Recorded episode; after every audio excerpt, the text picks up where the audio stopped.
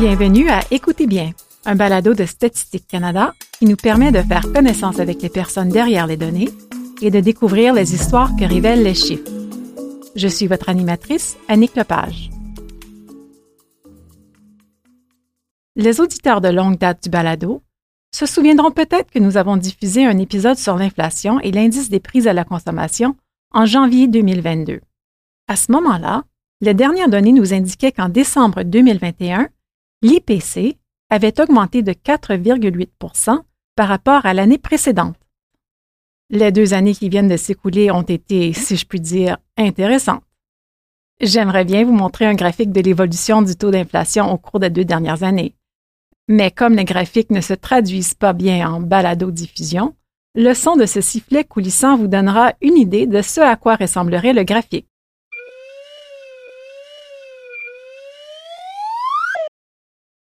À ce point-ci, au moment de l'enregistrement, les données diffusées en février 2023 indiquaient que le taux d'inflation était de 5,2% Ce taux n'est pas le plus haut enregistré au cours de la dernière année, mais il est définitivement élevé.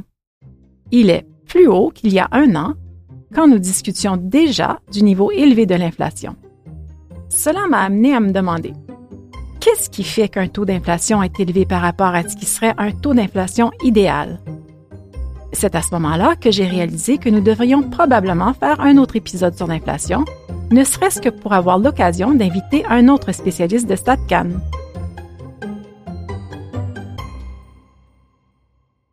Je vous remercie d'être ici avec nous. Pouvez-vous vous présenter?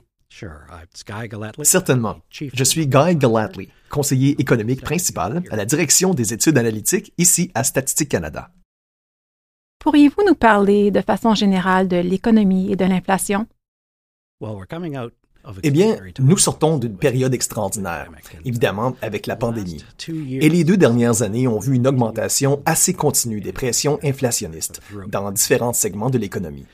Et c'est en quelque sorte la toile de fond pour une grande partie du discours économique. Il est certain qu'une grande partie de la réaction de la part des ménages et des entreprises est de savoir comment faire face, vous savez, à ces taux d'inflation élevés et à ce qu'ils signifient au bout du compte pour les dépenses des consommateurs et les investissements des entreprises et de multiples autres activités économiques.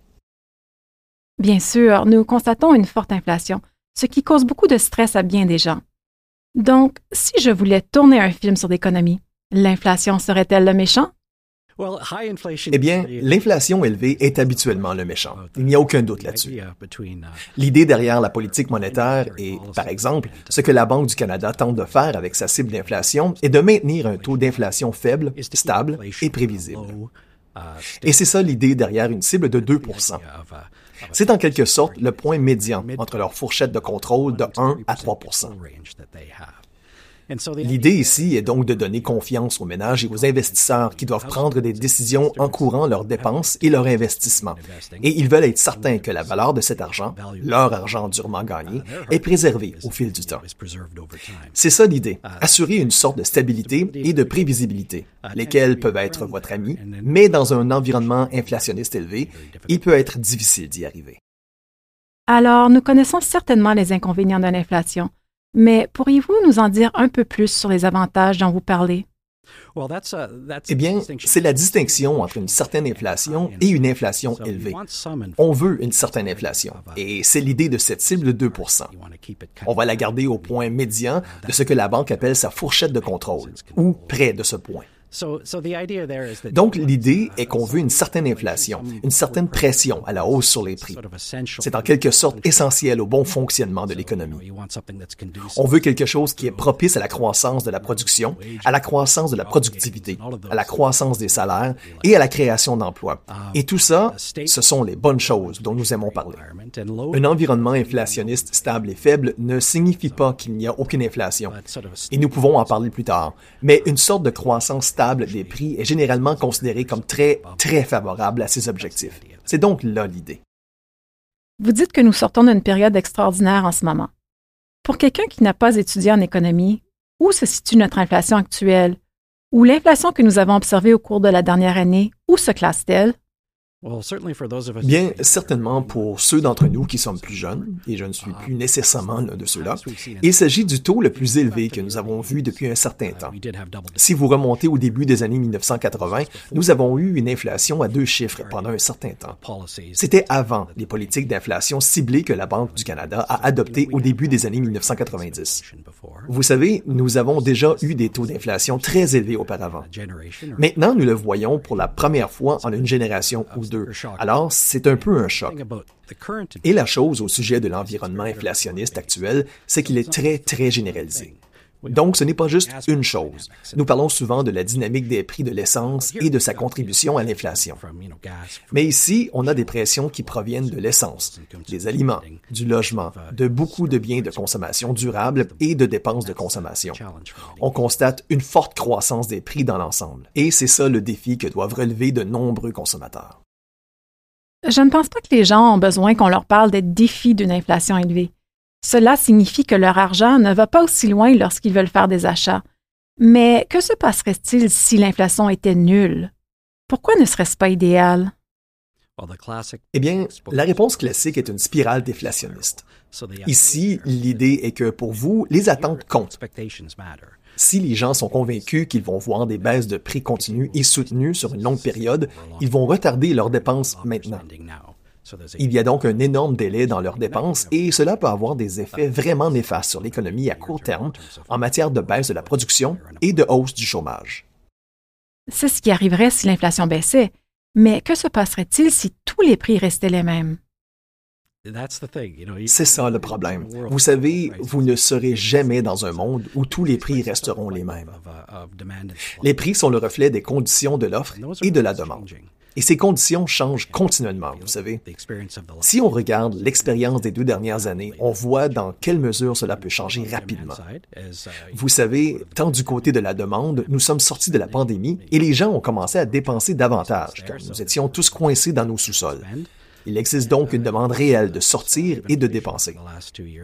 Et vous savez, le thème récurrent des deux dernières années en ce qui concerne l'inflation a été toutes les contraintes du côté de l'offre. Il est tout simplement difficile de déplacer les choses en raison des perturbations et des pénuries liées aux puces informatiques et ainsi de suite. Cela a créé de réelles tensions du côté de l'offre et cela se répercutera aussi dans les prix à un moment donné. Vous avez donc une pression à la hausse provenant de la demande élevée et une certaine pression à la hausse sur l'inflation provenant de la baisse de l'offre. Et cela a créé certains des taux que nous avons observés au cours de la dernière année. Vous avez utilisé un terme plutôt effrayant, spirale déflationniste. Pouvez-vous nous parler de ce qui se passe si l'inflation devenait négative? Oh, eh bien, c'est une question d'être dans le négatif pendant une période soutenue. Et puis les gens se disent, oh, pourquoi dépenser mon argent maintenant si les choses vont juste être moins chères plus tard? Ce que vous ne voulez pas faire, c'est de vous enfermer dans un raisonnement comme celui-là, parce que vous savez alors que vous allez potentiellement causer des dommages réels à l'économie à court terme. Les gens ne vont pas dépenser s'ils sont convaincus qu'ils feront une meilleure affaire dans un mois, deux mois, trois mois. Et cela mène en fait à une demande moindre à des prix plus bas. Alors l'idée de la spirale, c'est ce qu'ils essaient d'éviter. L'objectif ici est la stabilité et la prévisibilité, accompagnée d'une certaine inflation qui est généralement propice à la croissance économique, à la productivité et à la croissance des revenus. Parlons donc de ce taux d'inflation idéal. Vous avez parlé de 2% plus tôt ou de 1% à 3% D'où viennent ces chiffres? Et pourquoi est-ce le meilleur chiffre? Uh, Vous savez, c'est ce qui est convenu. Il y a une entente sur le ciblage de l'inflation que la Banque du Canada examine tous les cinq ans avec le gouvernement du Canada.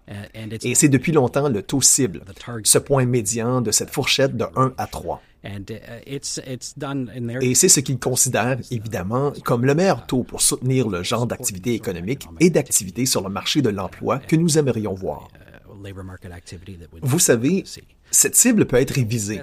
Il n'y a pas un chiffre précis qui fonctionne en tout temps, bien que la cible ait été de 2% depuis un bon bout de temps au Canada et dans de nombreux autres pays. La Réserve fédérale américaine en est le meilleur exemple. Alors oui, ils examinent certainement la cible. Il ne s'agit pas d'une solution mécanique ou d'une taille unique qu'on vient en tout temps. Ils vont l'examiner périodiquement et déterminer quel est le taux optimal, du moins à court ou à moyen terme. Et ils ajusteront leur politique monétaire conformément pour atteindre cette cible. Mais du plus loin que je m'en souvienne, la cible a été de 2 donc lent, stable et prévisible. C'est ça l'idée ici. Est-ce que chaque économie vise un taux d'inflation de 2% Et est-ce qu'il y a des exemples d'économies qui ne visent pas un taux d'inflation de 2% S'agit-il d'un chiffre universel? Vous savez, je ne sais pas s'il s'agit d'un chiffre universel. Il est certainement un chiffre commun pour la plupart des banques centrales et des autorités monétaires dans le monde occidental. Il s'agit simplement de voir que c'est le genre de position qu'un grand nombre d'entre elles adoptent. Ça serait amusant de faire un retour en arrière et de se demander, vous savez, comment on en est arrivé à cette cible de 2% et à quoi ressemblerait vraiment l'évolution de la politique monétaire en cours de route? Mais l'idée ici, et c'est un point très important, est de donner aux consommateurs, aux ménages et aux investisseurs confiance que la valeur de leur argent va être préservée, tout en étant très explicite sur cet objectif et en fournissant des renseignements en temps réel sur la façon dont ils voient l'économie évoluer à court terme. Cela vous donne beaucoup de confiance en tant que personne qui doit maintenant dépenser de l'argent. C'est comme, OK, est-ce une chose raisonnable à faire? Ai-je confiance que l'inflation va revenir dans cette fourchette? Et donc, les banques centrales, ici et à l'étranger, donneront beaucoup de signaux pour communiquer leurs attentes, à vous et à moi. Et puis, c'est évidemment bon pour l'économie dans son ensemble. Si on veut en savoir plus sur l'inflation, où peut-on se renseigner? Um, Premièrement, vous pouvez aller sur le site web de Statistique Canada pour consulter l'indice des prix à la consommation qui est publié mensuellement. C'est l'indicateur de l'inflation totale. Et il y a aussi une série de travaux analytiques qui ont été produits au fil du temps par la division des prix à la consommation et d'autres au sein de l'organisme qui nous aident à comprendre la dynamique de l'inflation et ce qui l'alimente et quels sont certains des principaux enjeux liés à la mesure. Il s'agit d'un bon endroit pour commencer. La Banque du Canada aussi. Si vous vous intéressez au ciblage de l'inflation, à la façon dont cela fonctionne et à la façon dont la politique monétaire est menée pour que vous sachiez que l'économie fonctionne sur une base efficace et solide, c'est l'endroit où aller. Ils ont un certain nombre de documents où ils décrivent en quelque sorte leur façon de penser et les outils à leur disposition. Parfait. Merci beaucoup. Merci. Vous avez écouté Écoutez bien. Nous remercions notre invité, Guy Gallatley. Vous pouvez vous abonner à cette émission à partir de tout endroit où vous écoutez vos balados. Vous pouvez également y trouver sa version anglaise, appelée Assayers. Si vous avez aimé cette émission, merci de la noter, de fournir un commentaire et de vous y abonner. Il s'agit du dernier épisode de la troisième saison. Nous aimerions profiter de l'occasion pour tourner le feu du projecteur vers les nombreuses personnes qui contribuent à l'émission en coulisses. Nous remercions les spécialistes de Statistique Canada et les nombreuses autres équipes qui rendent l'émission possible. Un remerciement spécial à Tom Thompson pour ses précieux conseils. Le soutien à la production est assuré par Janelle Ba et Gillian Bridge. L'équipe de la production de vidéos est constituée de Tony Colasante, Martin Charlebois, Jesse James Nikuchin et Mitchell Lawson. L'ingénierie audio est assurée par Max Zimmerman. Le logo a été créé par Vincenzo Germano. Merci à Marc Bazinet d'avoir dirigé ce navire. Je m'appelle Annick Lepage, j'ai été votre animatrice et je vous remercie de m'avoir écouté.